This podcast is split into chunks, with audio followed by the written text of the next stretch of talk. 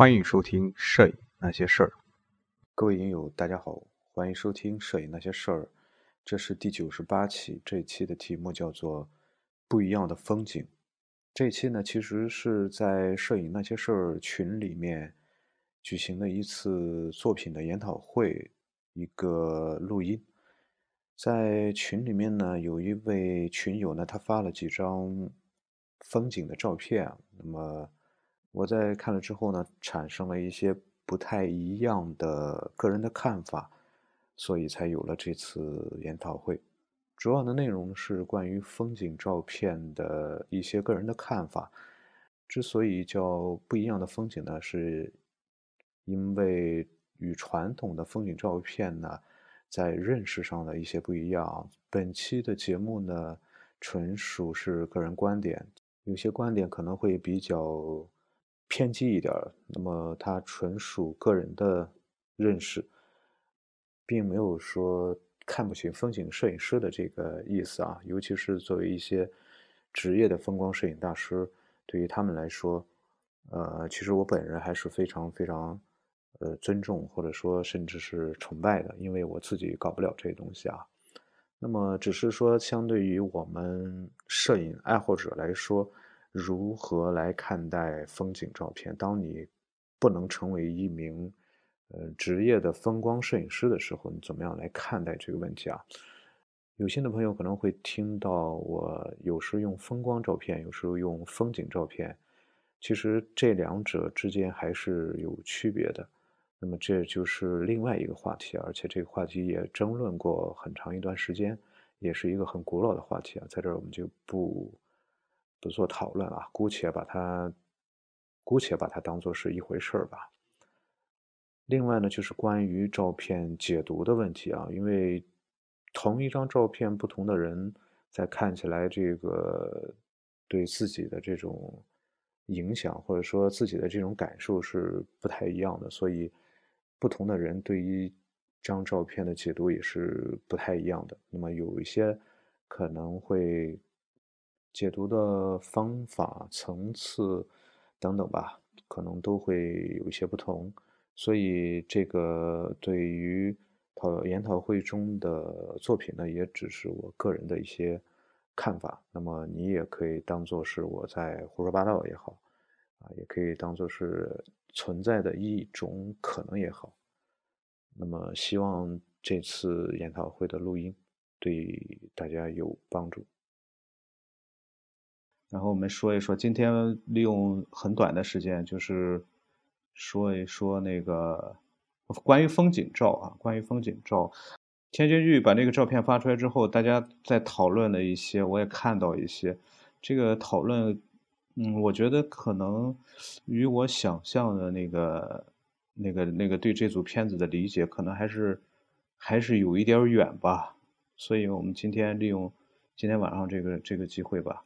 呃，我说一下我对他那个片子的一些一些看法吧。我建议倒倒谈不上啊，只是只是说一下自己的这个看法吧。因为什么呢？因为我看到这个片子的时候，有一种似曾相识的感觉。就是就是现在能不能看到现在屏幕上这张照片？能不能看到？可以看到是吧？我在看看到《天津玉》这组片子的时候，我就想起。呃，我在二零一四年去去那个济南国际双年展的时候，曾经看到过有一点像的这种这种片子吧。然后他发出来之后呢，他当时发了几张嘛，呃，大家在讨论。嗯，在这个讨论的过程中，我发现一个问题啊。首先就是这个为什么我今天会 突然要要说这个风景这个话题？因为我在节目当中也好，是在呃，在这个。呃，在那个呃群里中群中也好，我曾经说过，就是今年我我自己来说的话，我要拍风景，我要开始拍风景。然后包括我和我朋友和我哥们儿们说起，我说今年我要拍风景，然后他们都感觉很奇怪，说你拍风景，你相机又不行，没有时间，你器材也不行，你没有这个没有那个等等吧，去说乱七八糟很多话。然后然后我说，哎呦，可能。就是产生了一些误会吧，就是我想拍的风景，并不是，并不是大家想象中的那种风景。其实我说的风景，并不是大家理解的那个风景，因为今因为今天我看到这组片子之后，也也有其也有其他朋友在在说这些片子，包括他们个人的理解，包括这个片子要应该上架的，或者怎么样怎么样，或者应该在构图上怎么样，或者说在这个呃色彩上怎么样，包括之前那个我忘了是哪位网友了，哪哪个群友了，包括调了一些色调等等吧。就是呃，我觉得这个可能与我想象的那个风景，与我认识的那个风景还是不太一样。因为大家，我看大家所说的这些，实际上还是还是一个传统意义上的这种，还是一个传统意义上的这种风景。就是你看到一个，呃，什么叫传统意义上的风景呢？就是大家看到一个非常漂亮的场景也好，一个景色也好，然后用相机去把它拍下来。这个可能会用各种各各样的这种方式，所以这个对器材就会有有有很大的依赖性，或者说对器材要求很高，对焦段、对镜头的品质要求很高。这个这个其实并不是我我我想我想说的这个这个这个风景啊，很很啰嗦啊。但是前面的所有的一切，包括包括对对传统的风景这些内容的这些这些话，都是。都是为了为了和后面我说的这个风景啊有一点儿让它产生一种对比吧。它肯定是两，既然都是风景的话，那么肯定会会有一些交集在里面。但是前面的这种风景，我们传统意义上的这这种风景，无论是你在你你看杂志也好，你看书也好，还还是你听讲座也好，还是你听一些。老老什么叫老法师们在说也好，再他妈怎么装逼，再怎么吹牛，这些东西他他的这个，就说他花里胡哨说再多，他的这个它这个层次始终就是一定的，它不会有很深很深的层次。就是最常见的就是大家拍一个风景，我也拍过，我现在也会去拍，但是我绝对不会把它。当成一个什么东西拿出来，还去参加比赛，还去到处炫耀。我觉得这东西实实际上，在我看来是很丢人的一个事情啊！你玩，你说你玩个五六年，你拍这东西还可以；你玩十几年，你还在拍这东西，我觉得就是很丢人的一个事情。就是当然我没有贬低这个骂人的这个意思啊，我只是说，嗯，你像是一些老大爷老大娘，他喜欢拍，他他他愿意拍这东西，那可以。这人的追求不一样。如果说你是一个商业摄影师，你要。你你是一个职业摄影师，你要给媒体啊，要供稿什么之类，那么这些也无可厚非，你完全可以拍啊。但是，但是风景风景与纪实，如果是，当然它没有太多直接联系啊。但是如果风景和艺术联系在一起的话，尤其是和当代艺术联系在一起的话，我觉得就不应该再去拍那些乱七八乱七八糟的东西啊。包括之前我们听讲座也好，听那个你看那个看杂志、看书等等各方面渠道。了解到那个古斯基那那些，我们听那个鲍宽老师的讲座，他提到多次对古斯基那那那张非常昂贵的莱茵河，呃，他他是批判的。但是我觉得这个你批判也好，嗯，其实我我我本身是是是，其实怎么说呢，是有一点认同那个照片的啊。然后就是还是说那个传统的那些纪实摄影，就是他拍传统的那个风光摄影。他就是拍一张很漂亮的照片，然后你你看上去很赏心悦目，嗯，看上去尤其是不懂摄影的人，他看完了之后，他会说：“哎呦，你看这么漂亮的地方，是吧？你看这么好看的一个地方，抽抽时间有机会我们也去看一看，是吧？”他他会有类似这种这种想法，但是他会不会产生更更深刻的这种这种这种影响，或者说这种情感上的共鸣呢？我觉得他可能不能说没有，可能会会很少。呃，你无论说你这个拍风光，你再怎么辛苦，是吧？就是风餐夜宿，然后跋山涉水，是吧？历尽千辛万苦，呃，早起晚归，呃，这个这个去拍，再怎么辛苦，我觉得他在一定程度上已经界定了，就像就像你开一个，就像你开一个一个一个一个，就是日常的一个代步车，你不可能去飙车一样。以这个汽车的档次去决定了它它的这个就是一个代步，就像这个风景这个摄影，就传统意义上的这个风景这个摄影，它决定了就是娱乐大众就是一个大众化审美的一个东西，你再装逼的说，再怎么自己怎么辛苦，那我我很感动，我为你的这种执着，你的这种对事业的热爱，我会感动。但是你的片子呢，在我看来，可能还是就是一张很普通的一个片子。无论你是后期也好，还是怎么着，你是用大画幅、全画幅，再怎么牛逼的镜头去拍出来这个花里胡哨这些东西，它始终就决定了你这个片子就是一张唯美唯美式的，就是不会太太给人惊喜的一种。呃，深刻意义的这种这种片子，如果是你硬和它硬把这个风景照片和艺术联系在一起的话，关于摄影和艺术这个这个话题就不想再扯扯扯这东西了啊，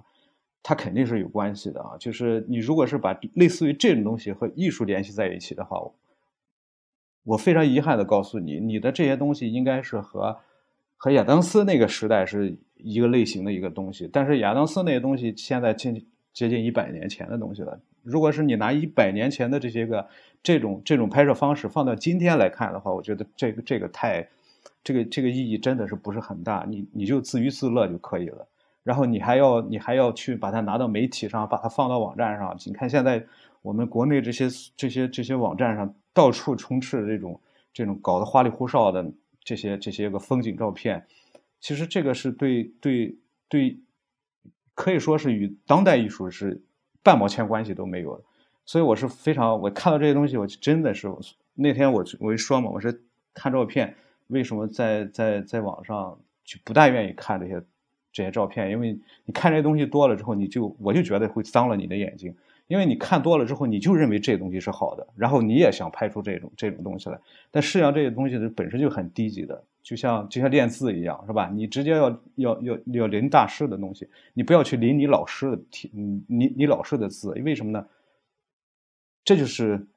叫取乎之上，取乎取乎之上，得乎其中嘛，好像是这个意思吧？哈，所以所以这些这些片子呢，就是说类似于这种东西呢，大家你可以去。你可以去尝试拍，因为你如果是呃接触摄影时间不是很长的话，肯定都是基本上都是从风光或者人像或者微距是入手。你可以去拍，但是你真的没有必要去拍一辈子这些东西。呃，你如果你拍一辈子这些东西的话，你你一定会变成一个老法师。我说这些东西，首先我不是完全否定传统的风光摄影，就是说我真的没必要再去那样拍，不要去拍这种没有没有任何意义的风光照片。然后我说一下，就是天津玉说这个，我估计天津玉他本人应该是并不知道这些片子。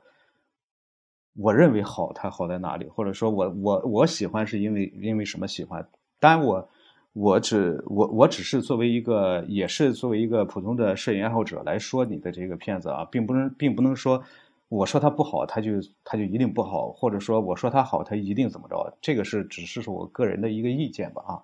呃，一个观点吧，那那么那么可能有些有些群友呢，可能也也不太同意，这个也没关系啊，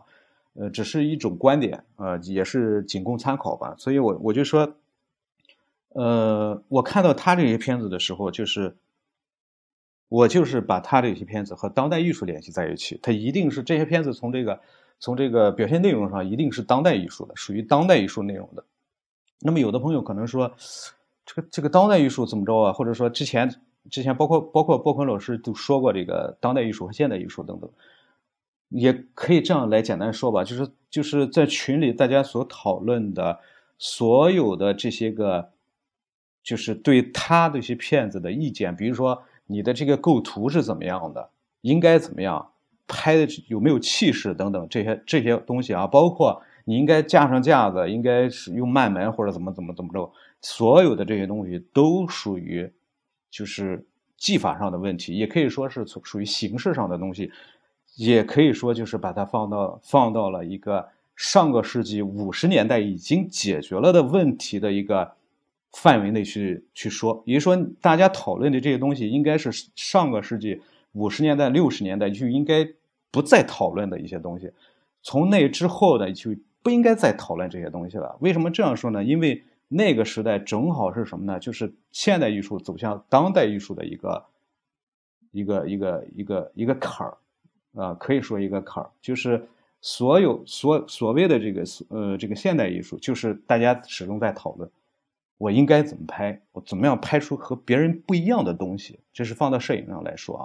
因为因为我本身我对实际上我对艺术史是别感兴趣的，就是说艺术如果把它单纯放到绘画来说的话，就是现代艺术就是解决一个一个技法的问题，就是怎么样把它画的跟别人不一样，这个就是解决这个问题。你看毕毕加索啊，包括从这个从这个莫奈从塞尚开始，一直到后面乱七八糟所有的这些画家，他每个人画的都是自成一家，都有不同的风格。他所有的艺术家都是在不不断的去解决。我怎么样把我画的画和别人不一样，和前辈不一样，和过去那些死人们不一样，都是为解决这个问题。但是从上个世纪六十年代开始，当这个艺术画跨入当代艺术之后，人们不再纠结于这些东西，不再去说我一定要把这个画画的和别人不一样，就不再去考虑这个问题。这你如果还在纠结这个问题的话，那你已经落后了。你你是，就说你的这些作品已经不被社会承认了。不被当代社会承认了，所以就是就是我当看的这个，当回归摄影的话来说的话，就是实际上就是摄影它与艺术，尤其是和和这个就我们叫架上艺术啊，架上艺术，其实上你可以简单的理解成就是就是绘画作品和雕塑作品这些东西啊，就是它与它们之间是有很大的关联的啊，有很大的关联的。实际上在一直这个摄影是在往这个艺术上靠，或者说。与他最大的梦想就是，呃，能够和绘画一样，一同挂在博物馆或者说这个美术馆当中。当然，这个问题已经解决了，很早就已经解决了。包括一直到现在，那么摄影呢，它成了一种表现形式。这种表现形式就是一种艺术的表现形式，就是就是作为当代艺术的一种类型。啊，这种类型呢是就像你画画，你用笔画画来表现你自己的想法。而我用照相机来拍照，来表现我自己的想法，就是它只是一种工具，摄影只是一种工具。那么风景照片呢，又是摄影这个工具中的一个小的门类。就像你用笔，那么你是用油画还是用用国画？你用你用这个油画笔还是用毛笔？只不只不过就是就是这样的一个区别。那么总总的来说，那么什么是当代艺术呢？那么当代艺术就最终表现什么呢？它当代艺术就是一定是它要。表现出一定意义的一个艺术，这是这是最简单一种定义啊，也是片面的，可以可以简单的可以这样来来理解吧。所以它一定是有一定的内涵，或者说有一定深刻的意义。但当然，这个当代艺术它它的这种意义呢，有的时候可能并不是你简单的看一眼你就能够理解的，或者说你有的时候你一看啊完全看不懂，你完全不知道它到底搞什么。一个当代当代艺术的一个鼻祖人物就是安迪沃霍尔，这个人物是一个非常牛逼的人物，就是他已经把所有外在的形式抛开掉了，就是为了表达一个东西。他这个表达这个东西呢，可以可能有很深刻的意义在里面。所以这个当代艺术就很多人看不懂啊，你看不懂也没关系，因为你是你没有那个那个背景，你没有这个文化背景，你没有对艺术史的整个这个这个概括的了解。呃，所以你看不懂也很正常，呃，包括在现代现代主义的时候，就已经有很多人开开始看不懂，这个也没关系啊。所以当这个当他的这个片子出来之后呢，我一看，哦，这个就是一个比较明显的，呃，就是最近几年会流行的一个一个一个呃一种一种拍摄的方法，就是一个类似于当代艺术的一种拍摄方法。之前的人物呢有谁呢？之前人物像。我们之前说那个三三幺八国道那个罗丹，包括我们经常提到的那个那个那个那个严严明，呃，包括那个塔可，呃，实际上他们他们拍摄的这种东西，我们今天来看的话，呃，当然我作为我来说的话，我是想非常想把他们划入到一种叫当代艺术当中，但是可能有一些呃这个专家学者们他们。他们可能还认为他们还不是很成熟，还会把他们放到所谓这个现代主义当中。所以我看到这个片这个片子的时候，我就一下子想到这个就完全因为什么？因为他这个他这个片子，你看所有的他的他的他的这个这些个片子都是都是这几这里面啊，这里面有几张，我说一下我我个人非常喜欢的几张。首先刚才那一张，然后是。我刚才说的这些片子中，他们有一个共同的共同的特点，就是高调，属于整个有一点曝光过度的这种感觉。呃，然后对比度会比较比较低一些，但是层次还是比较丰富的。然后很多片子都会有一种动静结合的这种东西。我们讨论这些东西，其实说这些东西是这是形式上的东西，这是拍摄过程中它解决的一些问题，这些都是一些共性，因为它它就是在可能这个这个这个这些片子出现的这个位置可能也会比较接近一些，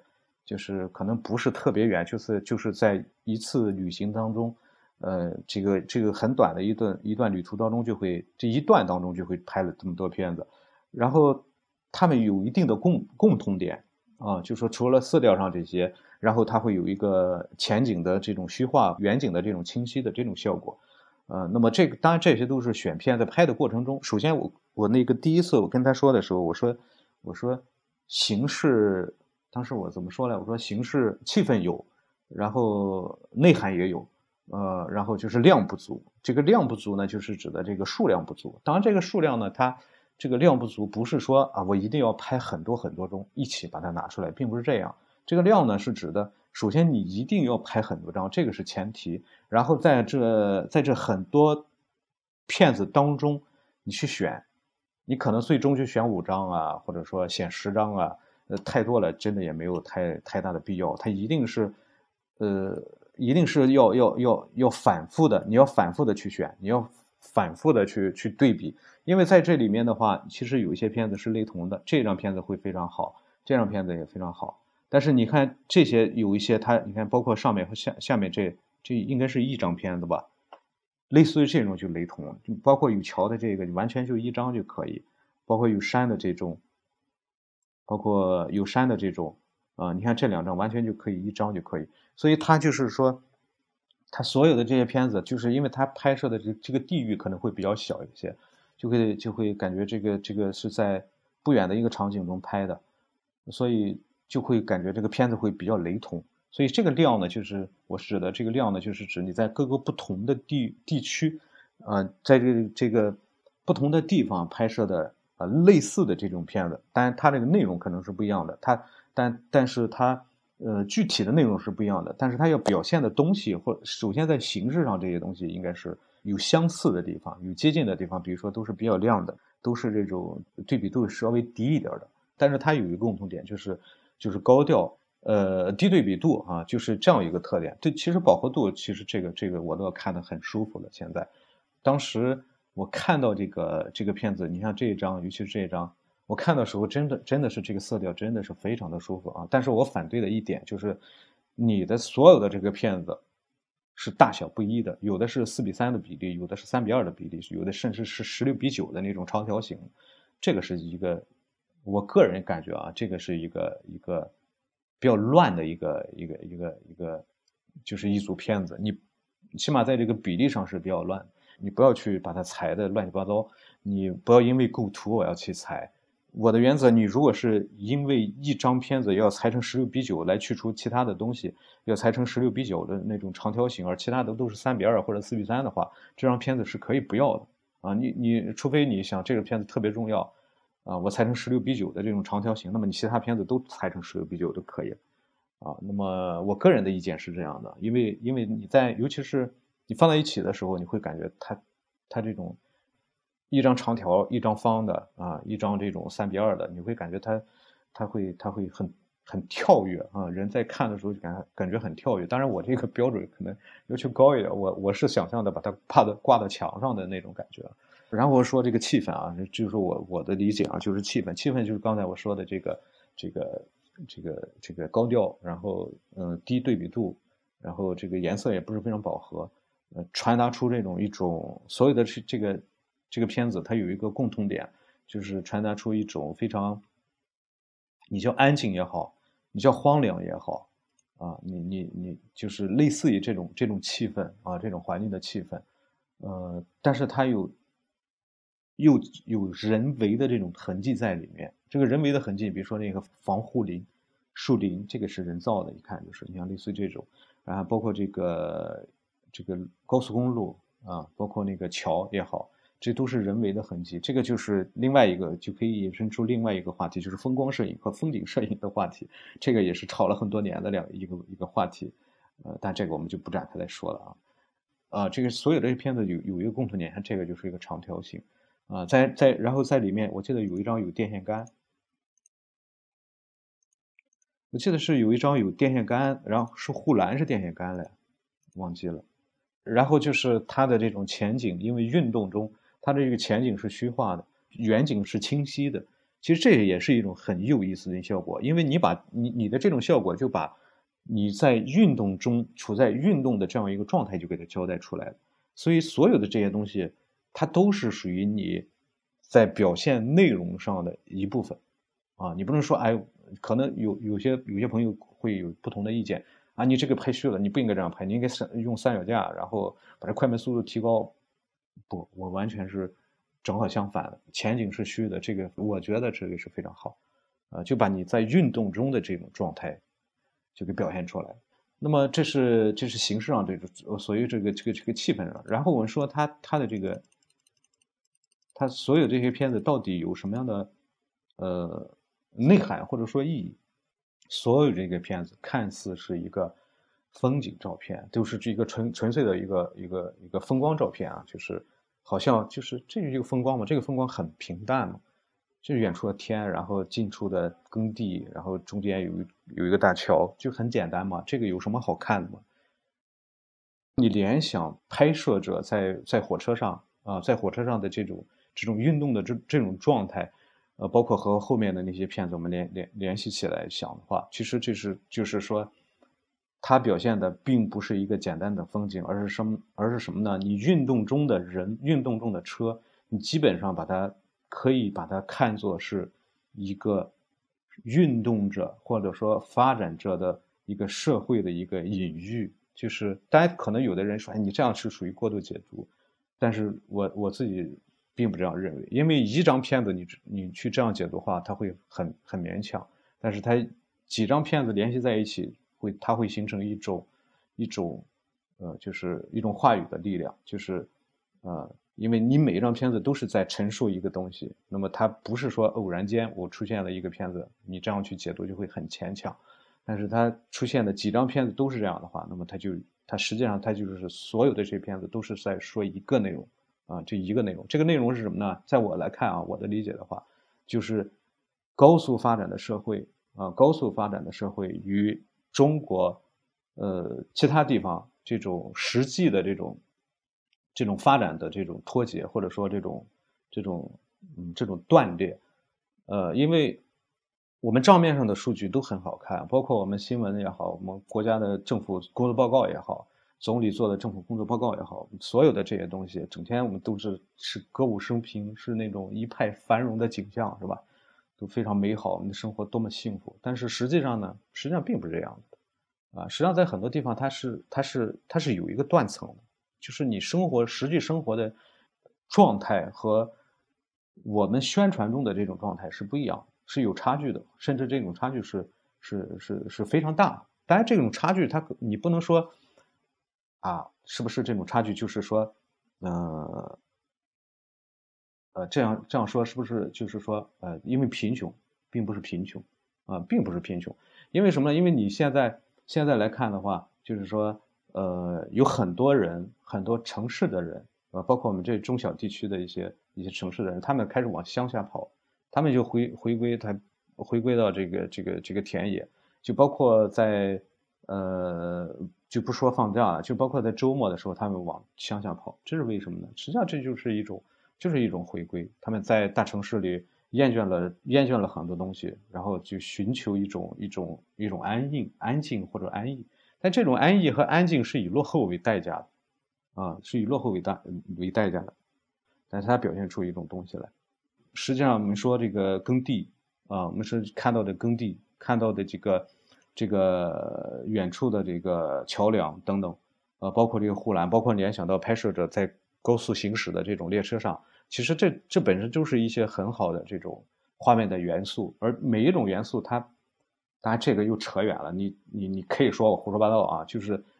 又扯到那，就是这个符号学的内容，就是所谓的这个能指和所指的内容上了。不去不用去考虑这两个话题的话，你用土地你可以联想到什么？然后列车你联想到什么？然后桥梁你联想到什么？啊，然后你把所有的这些东西联系在一起的话，你会形成一个怎样的一个一个一个一个一个环境啊？这个环境当中，这个环境会产生一个什么样的矛盾？会出现一些什么样的问题？你这样的来想的话，你再看这个片子的时候，它就不是一张简单的就是一张风景照片了。为什么呢？因为这个风景照片它的普通，它的这种普通，或者说它的这种这种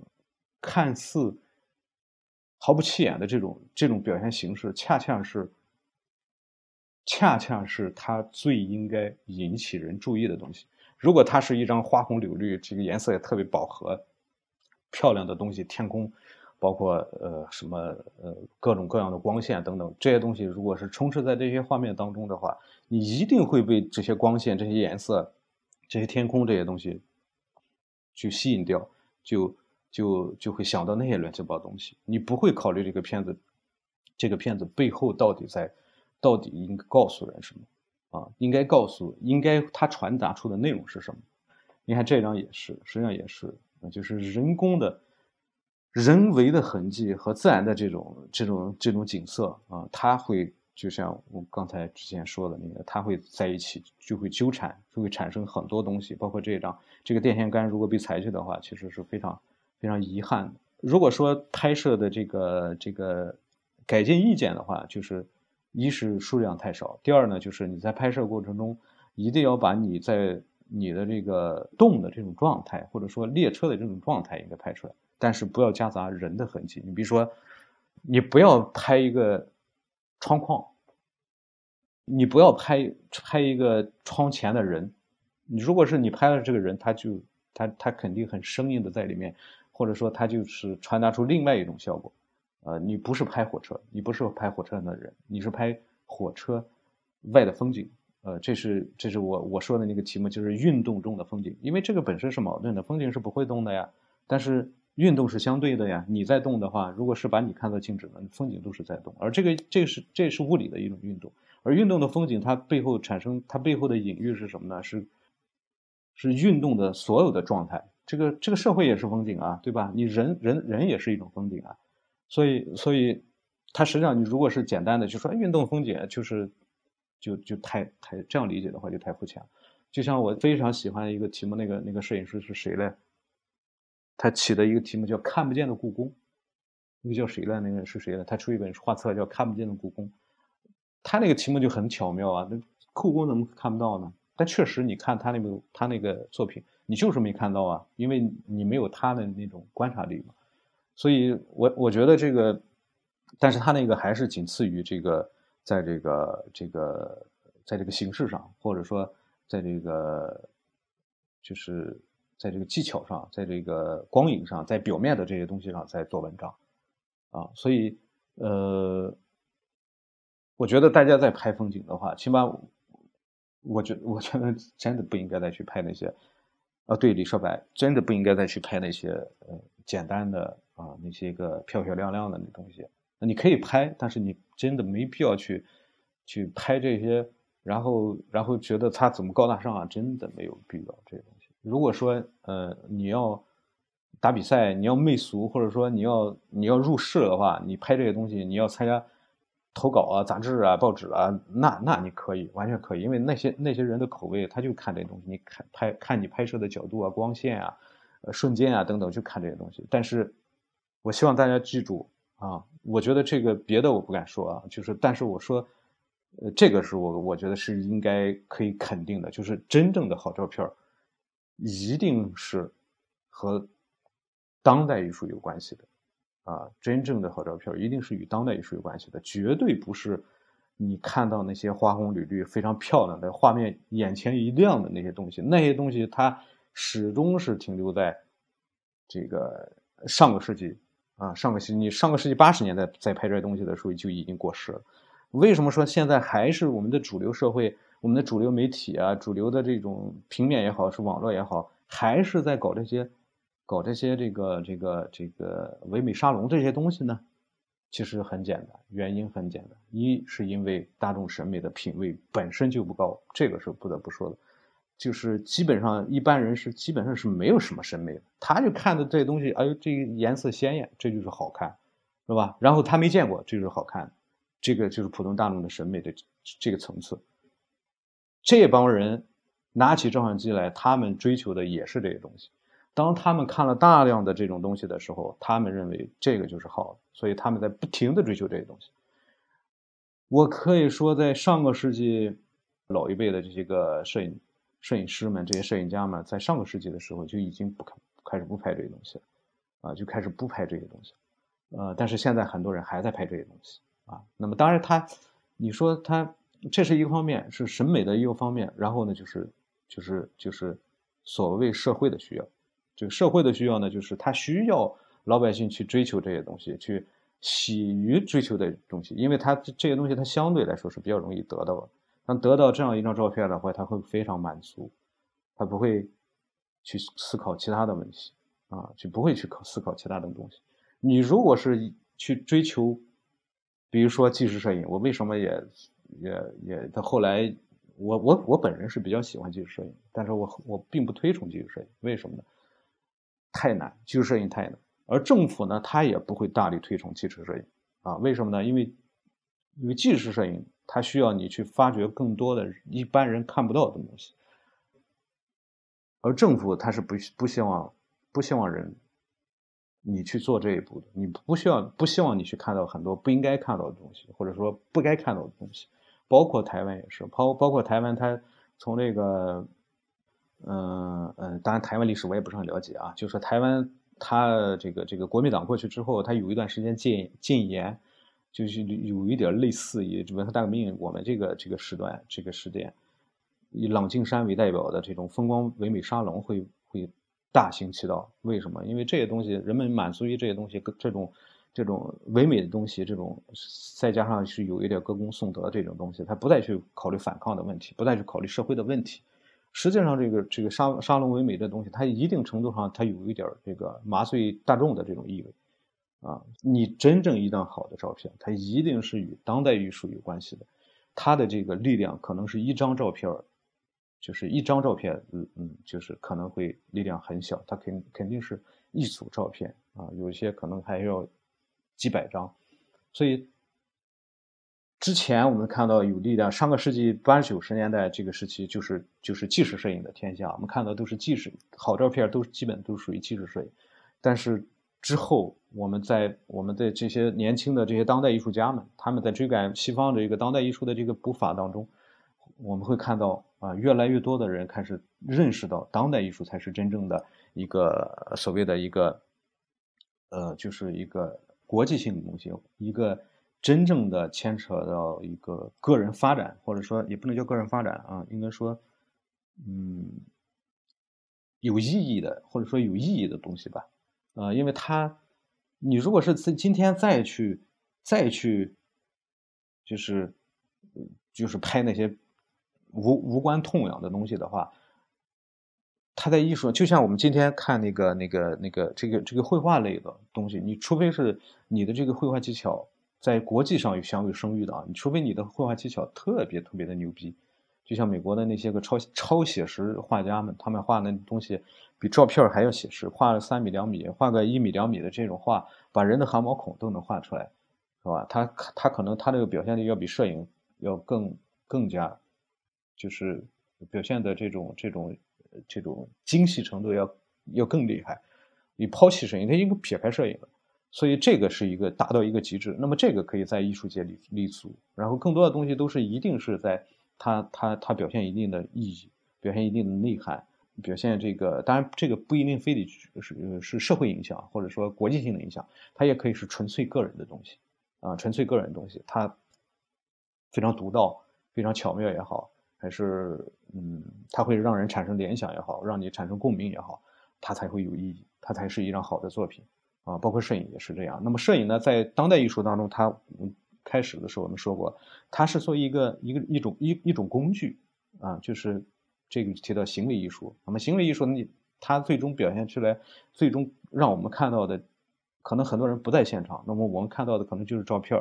儿啊，照片就是一种途径。那么照片，你说它是一一个一个摄影作品，还是一个行为艺术作品呢？对吧？所以这个时候它已经是交错在一起。啊，交错在一起，所以这个当然我这些扯了乱七八糟，扯了半天啊，不知道大家啊，能不能跟上这个节奏啊？可能说的今天说的有点快啊。然后最后吧，差不多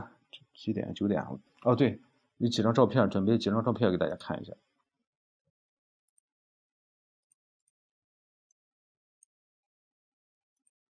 就是这四张照片，这是，呃，这是我翻拍的，在在在在一四年的那个影展上我翻拍的这照片，这个。类似于这种这种这种场景，实际上它，呃，当然它这个和和那个天津玉那个不一样，它这个是有一点这个什么呢？有一点就是模仿那个这张照片，单单纯单纯从这张照片来说的话，它有一点模仿这个这个松原山水的那种感觉啊。它它这个还不是不是呃不需要大家不需要去去考虑太多。然后还有类似于这这呃这张啊这张。呃，还有类似于呃这张啊，就是这三张照片是好像我印象中应该是一个人，一个作者拍摄的啊。当时我在拍，我在看到的时候，呃，确实是，呃，一下子给我触动很大，然后就觉得哎呦，因为之前也说过，说双年展的时候那个那期节目也说过，你转了一圈能够看得上眼的这个照片确实很少，确实也也也大多数都是那些个滥竽充数的东西在里面啊。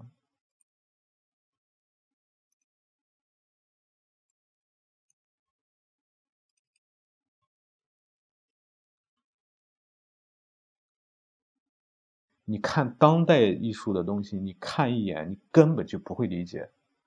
啊，嗯，你你你你看上去东当代艺术，如果是挂在博物馆里的，呃，挂在美术馆里的东西，你记住有一点，它能挂在那个地方，一定是有它原因的。你不要因为哎这个东西什么呀这画，你这样说只能是说明你的无知，啊，真的真的，这个这个它一定是有它。这个原因的啊，就像当年很多人不理解不理解这个这个这个嗯著名的梵高一样，是吧？那么事实上，你我们今天用世俗的眼光来看，梵高那画是一无价之宝，对吧？啊，但是梵但是梵高他就是一个传统的绘画者，他不是一个现代艺术的作者。这个很多人很多人都会认为这个梵高就是现代艺术啊，从那个现代艺术这个那。那就是对梵高的一种误读，它是一个彻头彻尾的一个写实绘画啊，当然这个是不不属于这个什么，这个就是另外一个话题。嗯，今天反正说这么多，嗯，就是我想把我我的对对天津玉的几张照片，他的这种这种这种我的这种感悟来说一下，当然这个可能有的人会赞同，有的人会不赞同啊。无论是你理解还是不理解吧，这是就像谁说的？刚才谁说的？这是我其中一种一种解读的可能性吧。当然，你可以，你可能，呃，也可以，你也可以认为这是过度解读，你也可以认为是，呃，胡说八道啊。这个这个无所谓啊。嗯，就是，呃，我想声明的一点，很多东西它，你看，啊，很多东西它一定是联系在一起的。他绝对不能孤立的看，你看一张照片绝对不会是。你说我就看这张照片，把他这个作者想要表达内容，或者说他要他里面的什么东西能够理解了，这个这个是是非常非常不可能。啊，就是说，你看今天我们看毕加索，毕加索已经是世界公认的大师了。你今天如果说单纯看这张画，你第一次看他这张画，你不知道毕加索这个人，你说我一下子把这张画看得明白了，那就纯粹扯淡，啊！除非就是，哎，你看着花里胡哨挺好玩，你这个可以。但是你说这张画什么意思？包括达利的那些画，你说我一眼就能够看上去，他看明白了，这个就扯，这个就扯淡，啊！那么他一定是有一个传承，承上启下，他对他继承了什么东西。啊，他在继承的基础上，他又批判了什么东西，然后他又发展了什么东西，他一定是这样的啊。当然，这个这个所有这些东西，它一定是形式上的啊。那么你当你理解了这些东西后，你才发现哦哦，原来这个毕加索他在画的时候，这个地方为什么他为什么把那个画把那个人画的这么奇怪？他没有什么太深刻的东西啊，他一定是有意义的，但不会是呃，但不会是言不会是。说哎，我表现一个很深刻的人，不是这样。他可能就像达利那个画，我就反对内战，他就是画啊，格尔尼卡，他也是反对内战，是吧？他不会是有太深刻的东西，他就很直接的东西。你一旦理解了，你可能就理解了啊。就是，所以就是你真正想，就是我说这些的意思呢，就是你真正想看明白一个当代艺术，或者从现代艺术开始，你真真正想看明白它的话，你一定要对，首先是。你当然，这个整个这个世界史也好，艺术史也好，你没必要去。但但是这个这个作者所处的环境，包括他上下三四十年所处的这个环境，应该是有所了解的。然后你再再来看，才可能会对他产生这个，才能可能会看得懂他的东西。我是这个意思，好吧？再次重申。很多观点都是我个人的观点，仅供参考。好了，我们下次节目再见。